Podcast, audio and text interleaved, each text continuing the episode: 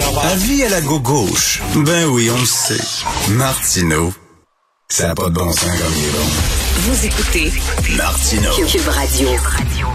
Alors, nous discutons avec Elsie Lefebvre, analyste politique, chroniqueuse au Journal de Montréal. Salut, Elsie. Allô, Richard. Écoute, à moins que je me trompe, t'as des enfants, toi, Elsie? Oui, j'ai deux enfants qui, euh, qui, sont en début de secondaire. OK, mais, mais tu as vu ça? Écoute, c'est la première page du National Post. Il y a des Canadiens qui vont aux États-Unis, qui traversent la frontière pour acheter des Tylenol puis des Advil pour les enfants. Christy, on dirait la Russie des années 70. Il manque de Tylenol et d'Advil au Canada pour les enfants. C'est fou. On a perdu Elsie. On a perdu Elsie. Alors, mais moi, j'en reviens pas de cette affaire-là. Je, ne suis pas allé dans une pharmacie. Euh, c'est un petit bout de temps. Il faudrait que j'aille voir ça. Ça a l'air qu'on manque de médicaments. Alors qu'il y a un virus. Euh, assez assez euh, assez grave là concernant les maladies respiratoires chez les enfants. D'ailleurs, mon, collègue Philippe Vincent Foisy en est un peu victime parce que sa petite fille ne cesse pas de tousser toute la nuit parce qu'elle a justement ce virus là. Et il y a bien de la misère à dormir, mais mais bon. Et, puis là, on manque de médicaments, Christy. C'est comme la Russie avant la perestroïka où t'avais t'avais pas de pain ces, comptoirs d'épicerie. Et là, il manque, Elsie, d'Advil et, euh, et de Tylenol. Oui, j'ai vu ça. Euh, c'est incroyable, puis ça se passe ici au Québec aussi. Là, donc, euh, je sais pas, c'est un enjeu de santé publique définitivement. Comment on va adresser ces choses-là? Parce que là tout le monde peut pas se faire des petites des petites réserves un peu partout. Ben on n'y arrivera pas. Ça va juste être un cercle vertigineux, surtout que l'hiver s'en vient. J'ai l'impression qu'on revient là, tu sais, comme dans les premiers jours de la COVID. Euh, où euh, tout le monde faisait ses, ses, ses, réserves de toutes sortes de produits, notamment du Purel qui était en voie ben de dans les magasins. Non, ça n'a pas d'allure. Écoute, un pays avancé comme le Canada, les gens doivent aller euh, l'autre bord de la frontière pour aller acheter des médicaments de base. C'est complètement délirant. D'ailleurs, tu veux me parler justement du système de santé, Elsie? Ben oui, le système de santé, bon, on a vu là nos, euh, nos premiers ministres, nos ministres des Finances euh, et Santé qui ont sont intervenus cette semaine, donc la grande conférence des, des, ministres euh, fédérales, pour que bon, il y ait un front commun ou en tout cas une entente avec le reste du Canada pour que les transferts se fassent enfin. Tu te rappelles que Justin Trudeau nous a dit à plusieurs reprises que non, euh, on pouvait pas. Puis là, ben bon, finalement, il nous annonce qu'il veut nous mettre des belles conditions pour ces transferts-là ben, c'est une position historique du Québec euh, de de pas euh, de pas euh, de, pas céder à ce chantage fédéral parce que c'est dans la Constitution, c'est une des choses sur lesquelles on doit on a le plein pouvoir, les, la santé. Donc, je ne sais pas si on va recevoir les sommes d'argent, mais entre-temps, ici, on l'a vu aussi, les urgences croulent de partout. Et là, cette semaine, à l'aube des, des négociations, des conventions collectives qui doivent se, commencer là, en mars prochain, ben là, la Fédération des infirmières du Québec est arrivée avec ses demandes. Et là, reviennent à la charge. Bon, évidemment, ils ont des plusieurs demandes sur, euh, sur certaines conditions, mais les deux grandes demandes, c'est la fin euh, du temps supplémentaire obligatoire, le TSO, et le, la fin du recours aux agences privées. ça fait des années qu'on en parle. Puis ce matin, j'ai écrit un texte là-dessus parce que je pense qu'il faut le redire. Si c'est les infirmières qui le demandent, on doit répondre à leur appel parce que ce que les agences de santé font, ben en fait, c'est un cercle vertigineux, une grosse boule qui roule, qui roule, qui fait juste grossir, puis qui fait juste affaiblir le réseau euh, de santé, le réseau public. C'est que là, il y a du temps supplémentaire obligatoire, les infirmières sont à bout, on leur dit, vous travaillez 8 heures, on les oblige de faire un 8 heures supplémentaires. Et là, bon, ben là, ils sont, sont épuisés, c'est pas possible d'avoir une conciliation famille-travail qui a de l'allure. Qu'est-ce qu'elles font? elles quittent le réseau pour s'en aller en agence privée. Là, c'est elles qui décident de leur horaire, donc elles sont contentes. Il y a des, hmm. il y a des, des avantages, ceci dit, parce que bon, ils n'ont pas de régime de retraite et tout ça. Là, ben, ça fait que les que celles qui restent au combat dans le public, ben, sont de plus en plus épuisées. Puis là, il y en a de plus en plus qui s'en vont. Fait que là, Dubé a promis en mai dernier qu'il allait mettre fin euh, à l'utilisation des agences privées d'ici trois ans. Donc, je pense que trois ans, c'est peut-être un peu trop loin. Donc, euh, j'ai hâte de l'entendre. Quand il a annoncé son comité là, sur les urgences, il n'a pas parlé de ça. Moi, je pense que ça presse que cet enjeu-là soit remis sur la table à dessin. On peut pas faire ça n'importe comment. On peut pas faire ça du jour au lendemain. Ça va prendre des étapes. Mais on doit avoir un plan quelconque pour donner un peu d'espoir aux infirmières parce que sinon, euh, les infirmières sont essentielles. On n'a pas de soins ben oui. sans infirmières, pas d'opération, pas de pas d'urgence, pas de rien là, sans les infirmières. Ben moi, ce qui m'étonne dans le système de santé, c'est des fois, là, comment ça se fait qu'on s'inspire pas des programmes qui marchent? Tu, tu parlais justement de bon, il y, a des infirmières dans certains hôpitaux, euh, euh, c'est des projets presque pilotes, là, qu'ils peuvent choisir elles-mêmes leur horaire, puis ça fonctionne bien. Paul Brunet, tu connais Paul Brunet là, du Conseil de, pour les droits des malades. Il me disait mm. qu'à Verdun, écoute, j'avais aucune idée de ça.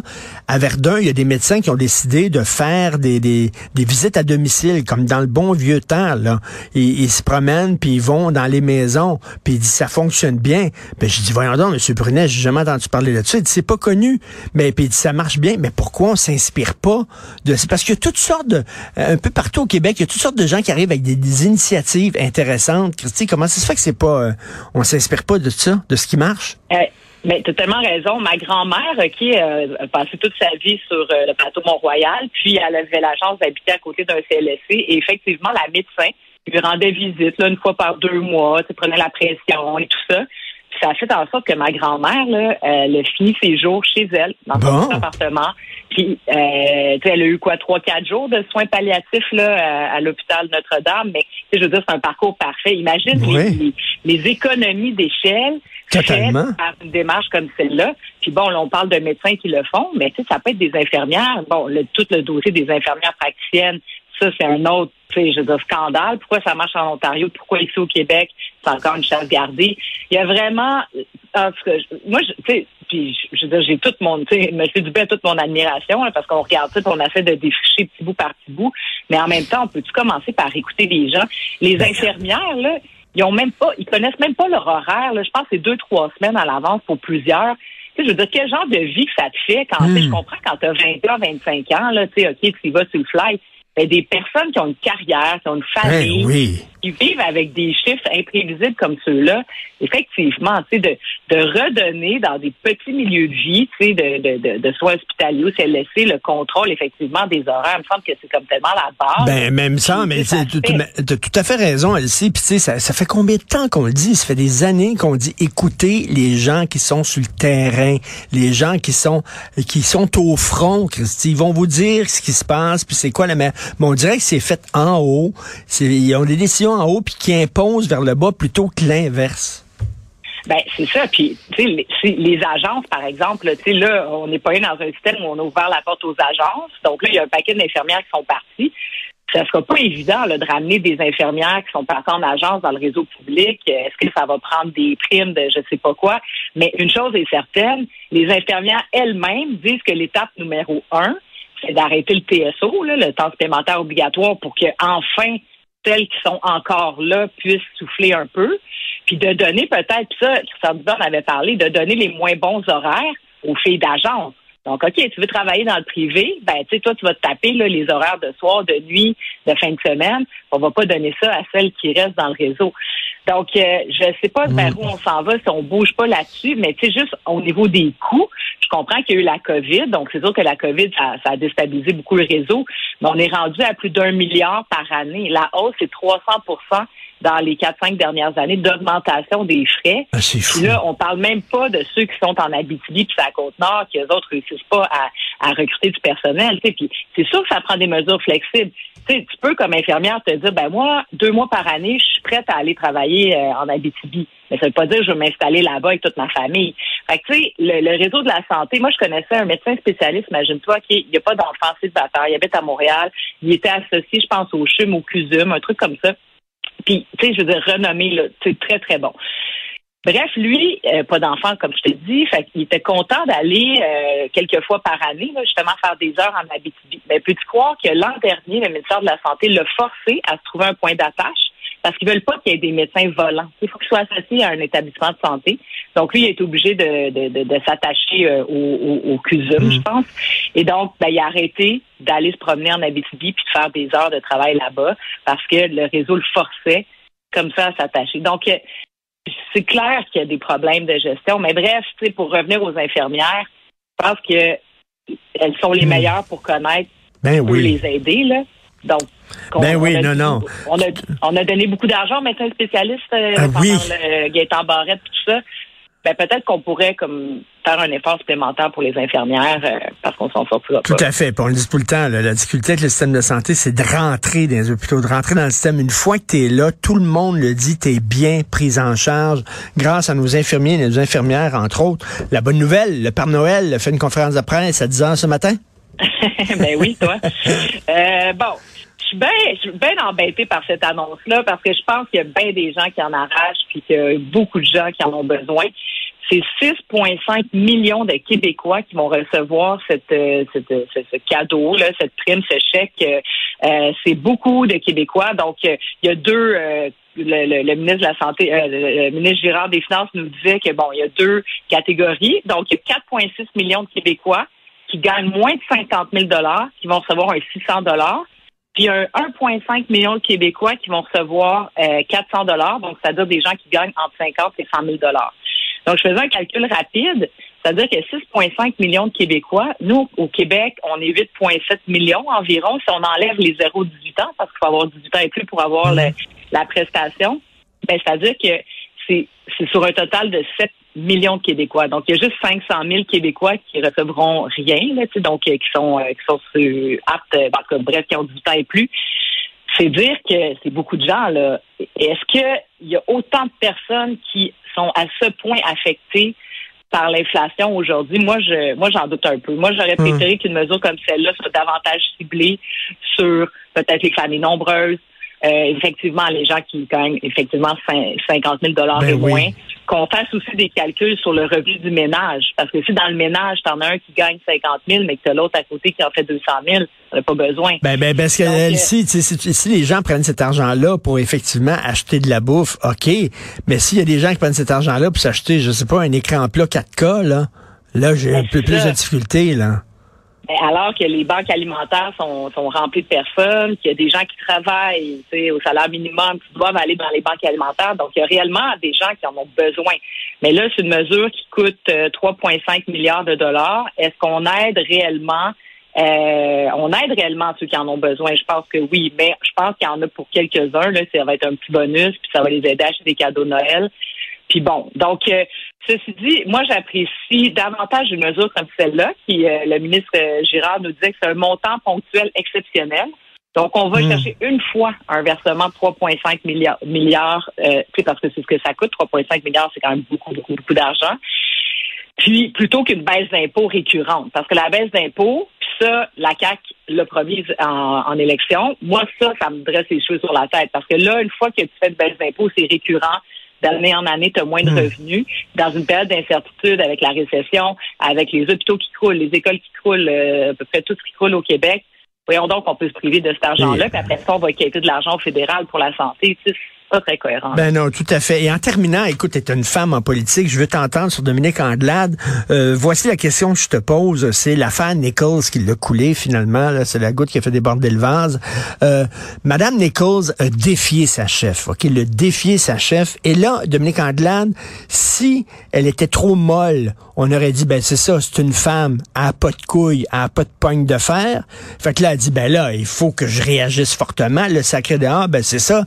Elle, elle a agi en hystérique puis elle est allée trop fort. Est-ce que, est-ce que le côté que Dominique Anglade était une femme, est-ce que ça a peut-être joué sur... sur, euh, ah, c'est vraiment une question complexe. Ouais. Moi, ce que je pense, c'est que quand tu deviens chef, là, sans opposition, donc bon, tu as eu ton laissé-passer, ensuite de ça, tu fais une élection, puis tu euh, fais le pire score de ton parti euh, dans, dans, dans, ben, de l'histoire, puis des années récentes. Moi, je pense pas que c'est la faute de Dominique Anglade, tout ça. J'étais tellement d'accord avec ta chronique d'hier. Là, c'est pas la chef, c'est le bolide qui mhm. tout bouillé, tout pété, la corruption, l'austérité, le fait que les Québécois veulent s'affirmer, tu sais, d'un point de vue euh, identitaire, tout ça, c'était tout de suite traité de raciste, puis de, de, de fermé, puis de xénophobe, puis toute la patente. Donc, euh, c'est pas que de sa faute. L'enjeu, c'est que quand tu as un leadership comme celui-là, qui est vacillant, tu n'as pas le choix de, de, de mettre les gens autour de toi. Puis il y avait une euh, tradition là, non écrite au Parti libéral que tu donnais le poste de vice-présidente à la personne qui était la plus euh, la plus ancienne. bon. Hmm. Donc, c'est quoi l'idée de Dominique Anglade au lendemain de sa défaite? Elle sait que ça va pas trop bien. Euh, il y a eu beaucoup de problèmes d'organisation. De là, d'essayer de donner des nouvelles règles, puis de, de, de, de je sais pas moi, d'aller au-delà de, de, de ce, que, ce, que, ce que le parti connaissait. Moi, je pense que ça a été des erreurs stratégiques Puis tu peux pas te permettre, quand tu as 20 députés, de t'en mettre Hmm. une à dos, là, puis qui va se fâcher, puis tout ça. Effectivement, Mme Nichols, peut-être qu'elle a poussé le bouchon un peu.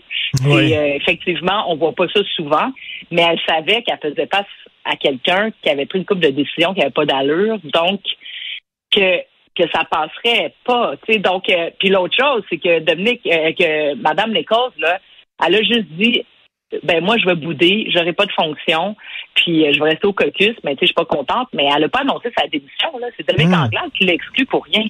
Donc moi je pense que Dominique Anglade un peu euh, piloté son propre euh, son propre euh, suicide euh, malheureusement, s'est fait harakiri puis euh, C'est un, c'est un mélange, c'est la tempête parfaite. Elle avait un vieux bazou, puis c'était une mauvaise Ouais. pilote en plus. Fait que- Ben, Merci. c'est malheureusement pour elle. Puis elle aurait, pas- elle aurait dû démissionner le jour de l'élection. C'est quand à fait. elle a vu les résultats, elle aurait dû dire merci, bonsoir. C'est ça souvent que les chefs font. Son malheur à elle, c'est qu'elle a été réélue. Donc, tu sais, rappelle-toi, Jean-François Lisée, quand il a perdu, euh, il a perdu Rosemont, il a perdu la, il a perdu l'élection, ben, il était plus député. Donc, il a dit, ben, je m'en vais. Elle aurait dû quitter, ça aurait été beaucoup plus simple pour elle. Malheureusement, je suis pas sûre qu'elle était très bien conseillée non plus. C'est pas, c'est pas juste elle. Donc, euh, c'est un paquet de circonstances, mais je pense qu'elle va être mieux auprès de ses, de ses proches que de, de Mm. continuer de lutter dans un parti qui se, qui se cherche. Tout à fait. Merci, euh, merci beaucoup, Elsie Lefebvre. Toujours un plaisir de te parler. Très content que tu participes à l'émission. Merci. Bonne semaine. Bonne semaine. Bye.